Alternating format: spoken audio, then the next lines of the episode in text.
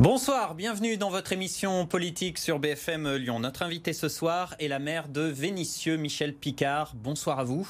Bonsoir. Soyez la bienvenue. Euh, face à vous, il y a dans ce studio notre, euh, notre expert politique, Lionel Favreau. Bonsoir Lionel. Bonsoir directeur de la rédaction de Mac de Lyon Magazine, qui est partenaire de l'émission. Petit rappel, comme d'habitude, sur euh, le CV de notre invité, sur vous, euh, Michel Picard. Vous êtes communiste, vous êtes la maire de Vénissieux, donc, hein, qui est la troisième ville de l'agglomération derrière euh, Lyon et Villeurbanne. Vous avez passé votre enfance à Vénissieux. Vous aviez un père qui était notamment militant CGT. Vous êtes entré en politique au sein du Parti communiste.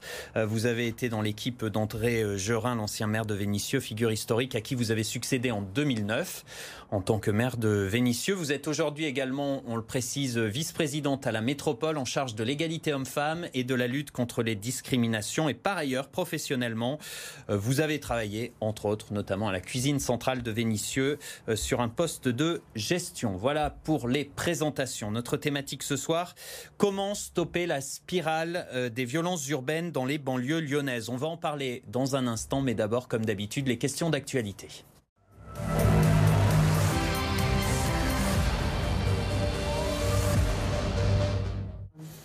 Première actualité, le déconfinement qui va donc avoir lieu petit à petit, étalé là euh, sur plusieurs mois.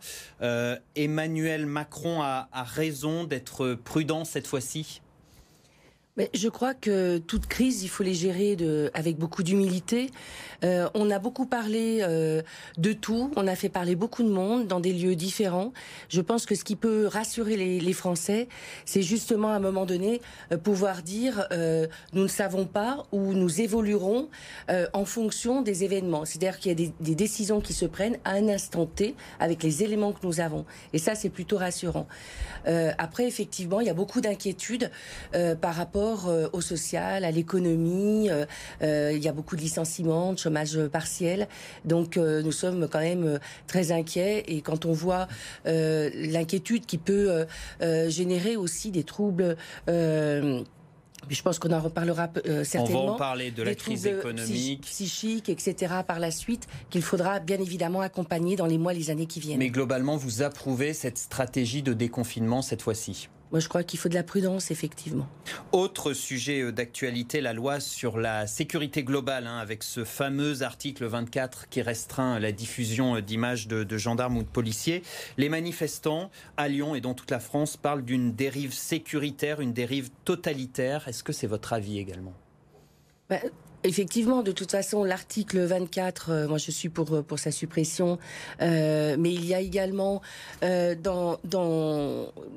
choses qui me conviennent pas, par exemple ce glissement de la police nationale mais on en reparlera, vers la police municipale, voire de la police privée, me pose effectivement un problème. Et sur cet article 24, est-ce que vous pensez, comme d'autres hommes politiques, comme des journalistes aussi, que c'est une menace pour la liberté de la presse visant à camoufler les violences policières je pense qu'effectivement, c'est une menace pour la liberté de la presse. La presse, euh, dans notre pays, a un statut particulier. Euh, donc, euh, il faut respecter ce, statut. En même temps, il faut aussi qu'on soit bien informé. Euh, je pense que le but de la presse, c'est ça, c'est d'informer, d'avoir des moyens d'investigation également. Et ce qui me gêne un petit peu justement certaines fois dans les médias, c'est qu'on utilise des images de blogueurs ou euh, qui sont détournées. Ce n'est pas euh, non plus justement. Moi, je me bats pour la liberté de la presse, la déontologie de la presse et tous les moyens pour informer les citoyens. Et ça passe par les images, ça passe par tout ça. Euh, voilà. Donc, il faut que la presse puisse être sur le terrain pour faire sûr. son travail. Bien sûr. Euh, cette loi, on le même rappelle. si ça ne hein. nous plaît pas forcément, même si les lignes éditoriales ne nous plaisent pas, euh, le, la question n'est pas là elle doit pouvoir informer tous les citoyens. Euh, cette loi qui, euh, vous l'avez évoqué, hein, euh, prévoit également plus de pouvoir pour les policiers municipaux, un arsenal sécuritaire renforcé en résumé. Et la sécurité, c'est justement notre thématique du jour. Hein. Comment stopper les violences urbaines dans la banlieue lyonnaise? Comment mettre fin aux nuisances, aux incivilités? Comment lutter aussi contre l'islamisme dans les banlieues? C'est toutes ces questions qu'on pose donc à notre invité ce soir, Michel Picard, la maire de Vénissieux Et pour commencer, Michel Picard, j'aimerais euh, vous montrer ce court extrait euh, d'un reportage euh, diffusé ici sur BFM Lyon. C'était il y a quelques semaines, au moment d'une série de violences dans les banlieues lyonnaises. Écoutez. Partout les mêmes images, des voitures brûlées, des policiers caillassés ou visés par des tirs de mortier et des feux d'artifice. La situation est de plus en plus tendue dans les banlieues lyonnaises. À Rieux-la-Pape, Bron, Vénissieux, les policiers attendent des renforts. Question très simple, quand vous voyez ces images, comment vous réagissez? Quels sont les premiers mots qui vous viennent en tête?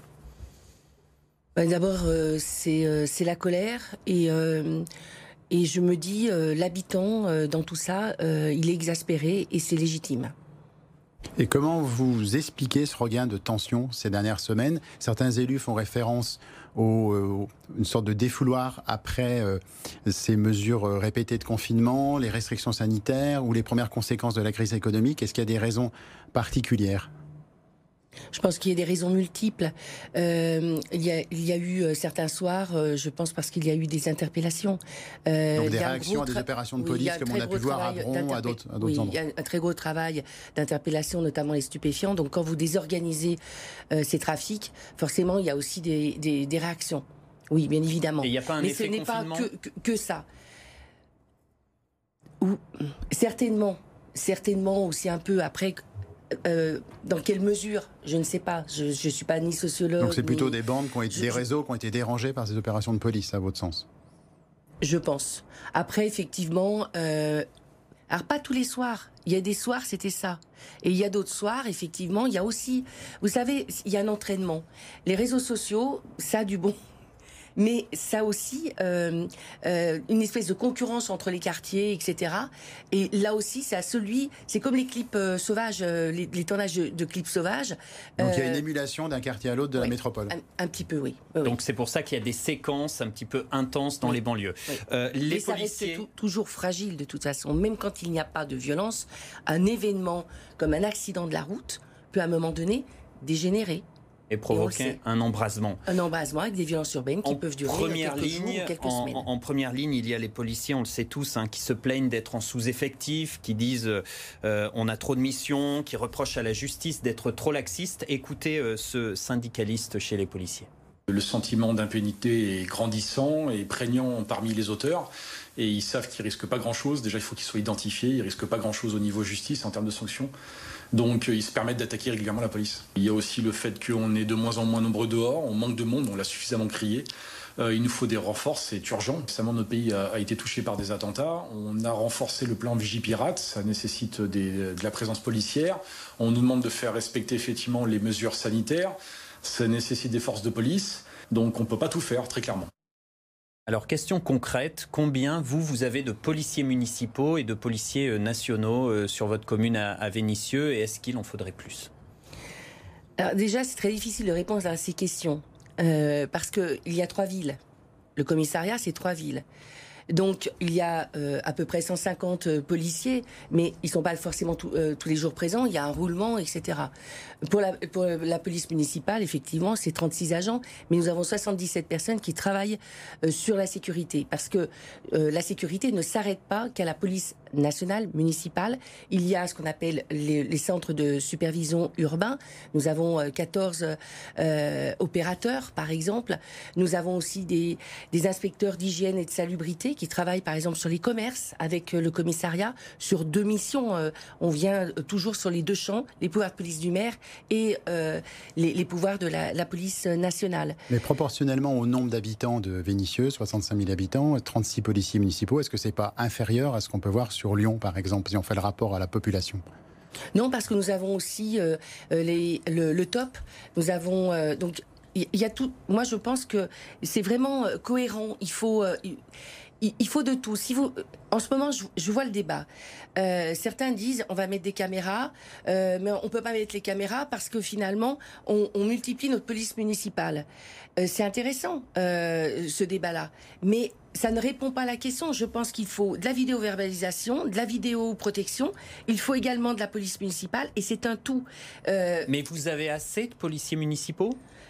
On en a embauché au dernier mandat. Nous en aurons euh, encore certainement pendant le mandat. Est-ce que vous Mais avez nous allons de avoir les, A- les ASVP, les agents de surveillance de voie publique.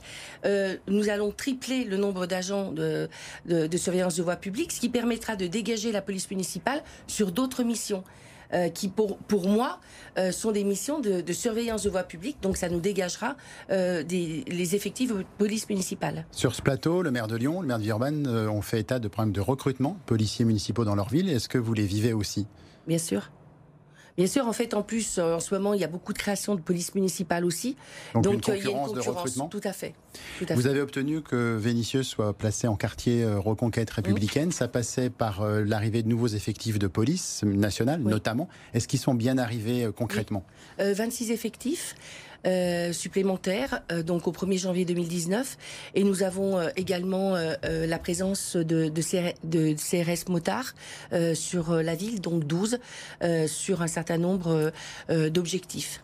Alors, le gouvernement, on le rappelle, a annoncé euh, des renforts de police hein, pour l'agglomération lyonnaise, 300 policiers euh, sur les, trois prochaines années, on le précise euh, également. Euh, face à la délinquance, euh, il y a certains maires de l'agglomération lyonnaise, des maires euh, de droite, les républicains, je pense à Rieux, je pense à, Bron, à Bron notamment, où les effectifs de la police municipale vont être quasiment doublés, euh, avec une brigade de nuit, avec des caméras de vidéosurveillance, avec des nouvelles armes pour les policiers. Vous faites quoi de votre côté à Vénissieux? Est-ce que euh, voilà, vous mettez vous aussi le paquet sur la sécurité? Je pense que la sécurité, c'est une affaire de, partenariat.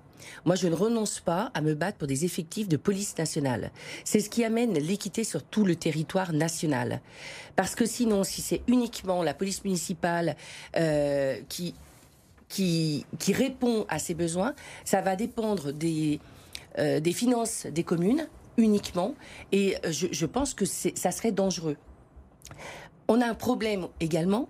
En 2007, euh, Monsieur, Nar- Monsieur Sarkozy a enlevé des effectifs. En 2020, nous ne sommes toujours pas à la hauteur des effectifs de police nationale au niveau euh, de, de- de- avant 2007. C'est un véritable problème. Mais c'est un Donc, et ça ne veut pas dire que pour autant, parce qu'on on- on se bat pour avoir de la police nationale, qu'on ne fait pas euh, les, les choses à Vénissieux. Oui, mais pour Et mais vous faites quoi à l'échelle de la commune champs. Là, ce que vous nous dites, en gros, c'est que c'est une compétence de l'État et que c'est à l'État de débloquer des moyens. Mais vous, à l'échelle de la commune, c'est quand même un problème Les- majeur si on en croit euh, ce que nous Oui. disent les habitants.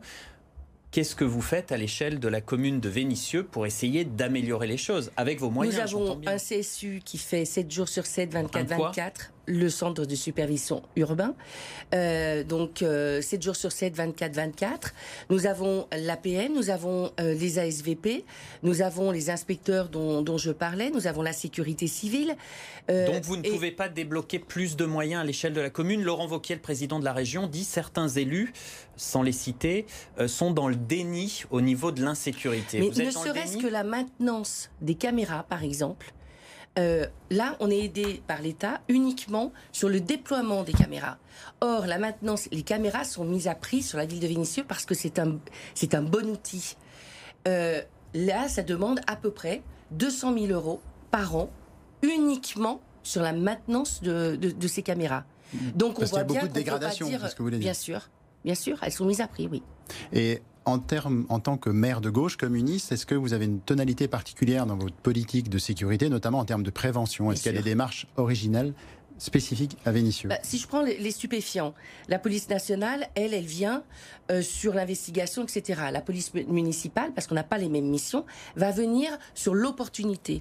Et la prévention, nous avons développé depuis quatre ans un, pré- euh, un forum de prévention des addictions, par exemple, euh, drogue, alcool. Tous nos collégiens sont sensibilisés sur ces questions, parce que il faut lutter par rapport au trafic, mais s'il y a des s'il y a ces commerces, c'est parce qu'il y a des consommateurs. Et moi, je, je veux qu'on prenne aussi les choses au niveau des stupéfiants, pas seulement sur le côté sécuritaire, mais sur le côté aussi santé publique. Et c'est important à un moment donné d'apprendre à nos mômes à savoir dire non, à- etc., etc. Et ceux ça, qui veulent légaliser, les maires qui veulent légaliser pour mettre fin au trafic, vous trouvez ça positif? Non, je, suis contre la, légalisation parce que je pense que ça va déplacer le problème. Je pense que euh, ces commerces-là, euh, excusez-moi, ces trafics-là vont se déplacer et euh, du coup vont vendre autre chose et certainement des produits beaucoup, beaucoup plus durs. On a vu l'arrivée sur le Rhône de, de trafic de cocaïne, etc., ce qu'on n'avait pas il y a quelques années. Donc si on légalisait et que du coup ces trafiquants, de toute façon, ils se réorganiseront. La délinquance euh, s'adapte à nos réponses et, également. Donc elle s'adaptera certaines associations qui disent ce ne sont pas des policiers dont on a besoin, ce sont des éducateurs de rue. Vous êtes d'accord avec ça? Vous le faites? Bien sûr, donc euh, j'ai mis 4 ans à obtenir euh, de l'ancienne exécutive de la métropole deux éducateurs spécialisés en plus. Ça nous en fait 8. Je pense qu'il en faudrait le triple sur Vénitieux. Voilà, donc je continuerai de me battre effectivement pour les éducateurs spécialisés. Vous avez envoyé avec d'autres maires de banlieue, de gauche comme de droite, une lettre à Emmanuel Macron réclamant un milliard d'euros en faveur euh, de vos communes. Euh, c'est 1% du plan de relance, un petit peu plus. Euh, est-ce que ça veut dire que l'impact de la crise sur ces quartiers est sous-estimé par le gouvernement?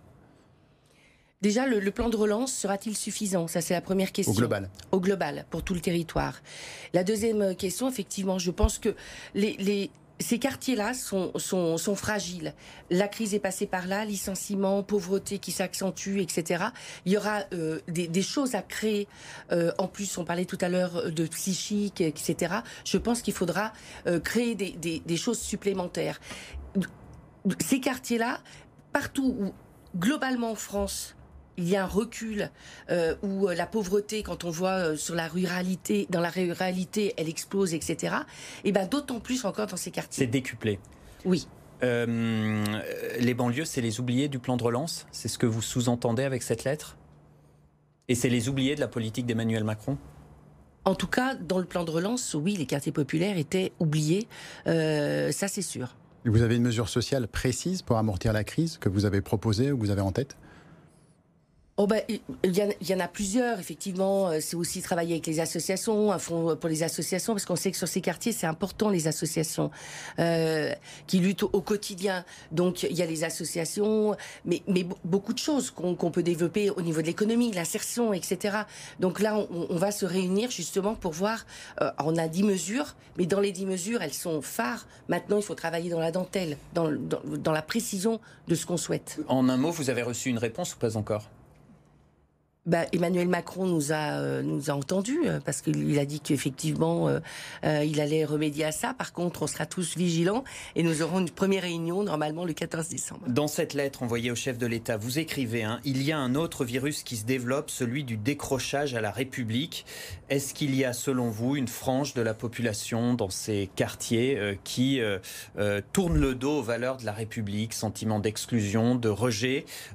Emmanuel Macron a parlé de séparatisme après la l'attentat contre Samuel Paty. Est-ce que le terme est approprié selon vous?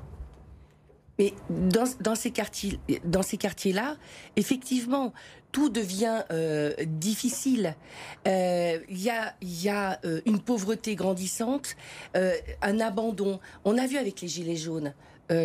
les Français ordinaires, la ruralité, périurbain, etc., ne sont pas contents, se sentent oubliés, abandonnés. Donc, à un moment donné, il se réfugie dans un certain nombre de, euh, de choses. La radicalisation, pour, euh, pour en parler carrément, employons le mot, l'islamisme, etc. Nous, on a connu euh, cela il y a déjà quelques dizaines d'années. On, nous montrait, enfin, on, montrait que nous, justement, quand on, parlait de, de, de, ces questions, et aujourd'hui, euh, on voit bien que ça touche tout le territoire national. Mais c'est le même ressort selon vous. C'est toujours l'exclusion, le rejet qui entraîne, en l'occurrence, des jeunes qui arrivent en classe et qui jugent tout à l'aune de l'islam, par exemple. C'est ça le ressort qui fait qu'on en est là des, jeunes qui ne croient plus à la France? Il y a des, jeunes, effectivement, où la République, dans ce qu'elle a de plus, euh, de plus fédérateur, euh, ne, ne, sont pas présents, ne sont pas adhérents. Euh, mais en même temps, par exemple, dans l'éducation, ça fait 20 ans qu'il y a euh, des questions qui sont difficiles pour tous les professeurs. Et ne pas le dire, je trouve ça, c'est nier. Et on croyait que la loi de la laïcité, et c'était acquis. Or, la République laïque, c'est pas si courant que ça.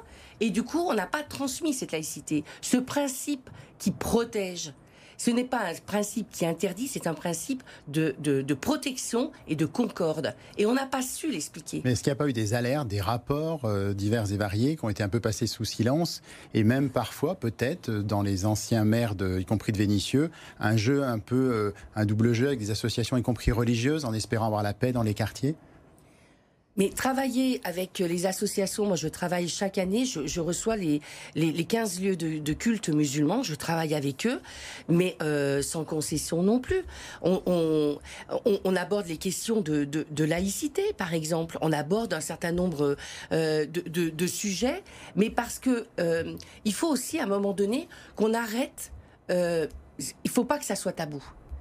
Moi, je, souhaite, c'est souvent que je parle, par exemple, de la place des femmes euh, avec, euh, avec, avec des responsables religieux. Euh, et pourquoi il ne faudrait pas en parler? Il y a beaucoup de choses. et puis, je pense qu'on a aussi des jeunes qui confondent la nationalité, l'origine et la religion. Et ça, c'est dangereux. nous sommes tous les enfants de la République. Voilà et une République qui est laïque, qu'il faut expliquer. Donc c'est par l'éducation qu'on va les ramener dans le giron de la République, l'éducation, l'éducation, Oui, nous, nous, on a beaucoup travaillé sur la laïcité avec les DDEN par exemple. Euh, chaque année, nous avons près de 2000 enfants qui participent à la journée de la laïcité euh, par... Euh, par des écrits, des poèmes, des dessins, enfin ça dépend des, des fois, mais je pense que c'est important de l'expliquer, de le transmettre. Alors vous le savez, vous pouvez participer à l'émission. Avant l'émission, vous pouvez poser une question à notre invité via les réseaux sociaux, Instagram, Twitter, Facebook, sur les comptes euh, BFM euh, Lyon. Première question, euh, parce qu'il y en a deux ce soir pour vous, Michel Picard. Première question, regardez, pourquoi ne pas mettre des dodanes, des ralentisseurs sur les boulevards pour stopper les rodéos? Votre réponse? C'est pas forcément la, solution adéquate. Euh, un aménagement, euh, euh, ça peut être effectivement un dodane, ça peut être des chicanes, ça peut être des caméras, ça peut être un certain nombre de choses. Parce que les dodanes, ça peut être aussi ce qu'on appelle des rampes de lancement, excusez-moi, et ça les amuse encore plus. Les, certaines fois, on nous demande, on nous demande de mettre des dodanes et les mêmes nous demandent de les enlever. Donc, il faut étudier. Et certaines fois, oui, c'est des plateaux surélevés, c'est un certain nombre de choses. Et les rodéos, il y a bien d'autres choses. Euh, par exemple, les rodéos de scooters, euh, on, ne, on, ne, on ne poursuit pas, par exemple, euh, sur la voie publique, au milieu du public, mais il y a tout un travail qui est fait. bien sûr, mais il y a tout un. C'est pas parce que l'habitant ne voit pas ce qui est fait qu'il n'y a pas d'interpellation, de saisie des scooters, etc. deuxième question d'un internaute cette fois, Simone, qui demande pourquoi toujours plus de logements sociaux à Vénissieux alors qu'il y a déjà beaucoup de problèmes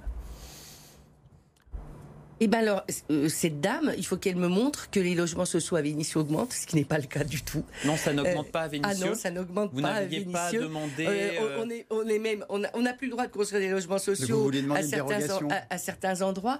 Non, je pense qu'en fait, il faut un parcours résidentiel. Nous avons 4000 demandes de logements sociaux, on arrive à en satisfaire 1000. Euh, donc je pense que c'est pas suffisant, effectivement. Ça répond pas aux besoins des gens qui ont envie d'habiter sur Vénissieux. Tout à fait. Euh, au niveau, du, au niveau du, du, logement social. Mais moi, je pense surtout qu'il faut un parcours résidentiel et qu'il faut C'est quoi tous les, tout type de logement, euh, du social, enfin du locatif social, de, de l'accession sociale, du privé, etc., etc. Et puis tout type de, de, de logement. Vous savez, à une époque, moi quand j'étais môme, quand on voulait certains types de logements, il fallait partir de la ville ce qui n'est plus le cas sur Vénissieux.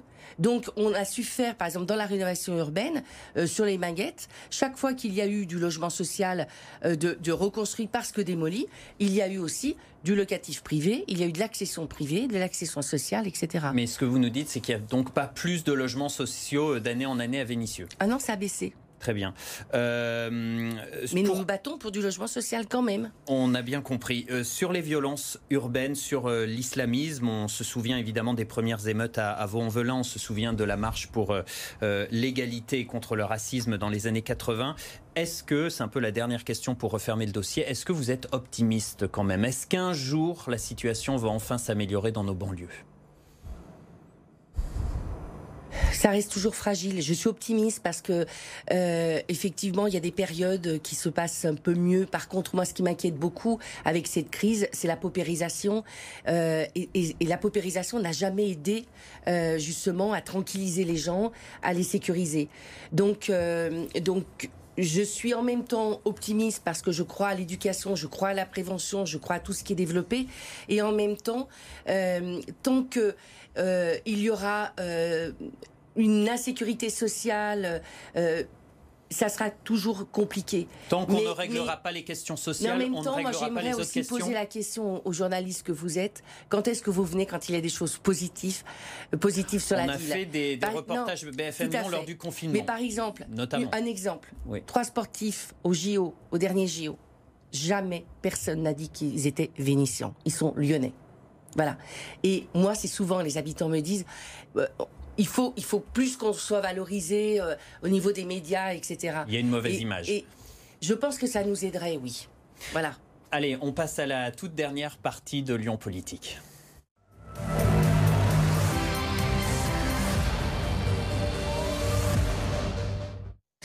Les questions sans tabou avec des réponses courtes, s'il vous plaît. Lors de la dernière campagne électorale, vos concurrents vous ont reproché de ne pas habiter Vénissieux. Est-ce que c'est une fake news ou est-ce vrai? Est-ce que vous avez déménagé depuis? Ah ben, il faut peut-être pas utiliser les rumeurs parce que vous allez peut-être me sortir aussi les enfants cachés. euh, je suis mariée avec une femme, etc. Donc moi je réponds J'ai pas. bien aux- utilisé aux- le terme de fake news pour donc savoir. je réponds pas aux, aux Vous rumeurs. pensez que c'est Je- révélateur de la, de la tonalité de la dernière campagne qui a été un peu dure? Écoutez, les opposants jouent leur jeu. Vous habitez à Vénissieux. Oui. Euh, lors des élections, les bastions communistes, on le voit, tombent petit à petit. Vous vous sentez comme la dernière des Mohicans? Non, pas du tout. Euh, il y a aussi des villes regagnées, donc euh, c'est plutôt aussi bon signe aussi. Vous tenez à la tradition de l'arbre de Noël. Des élus écologistes ont au contraire dit que c'était un arbre mort. Qu'est-ce que vous leur répondez? Est-ce que c'est quelque chose qui, qui transcende les clivages? Écoutez, j'ai envie de vous dire que le jour où on n'aura plus que ce, genre de, de problème euh, sur nos villes et nos quartiers, euh, effectivement, il faut pas. Enfin, de toute façon, c'est fait, c'est fait 10 pour secondes. ça, ces forêts. Donc, euh, à un moment donné, euh, moi, ça me gêne pas. Ça me gêne pas. Merci d'avoir été avec nous sur BFM Lyon. Michel Picard, c'est le mot de la fin. Merci Lionel, merci, à Merci. vous d'avoir suivi l'émission. Rendez-vous jeudi prochain pour un nouveau Lyon Politique.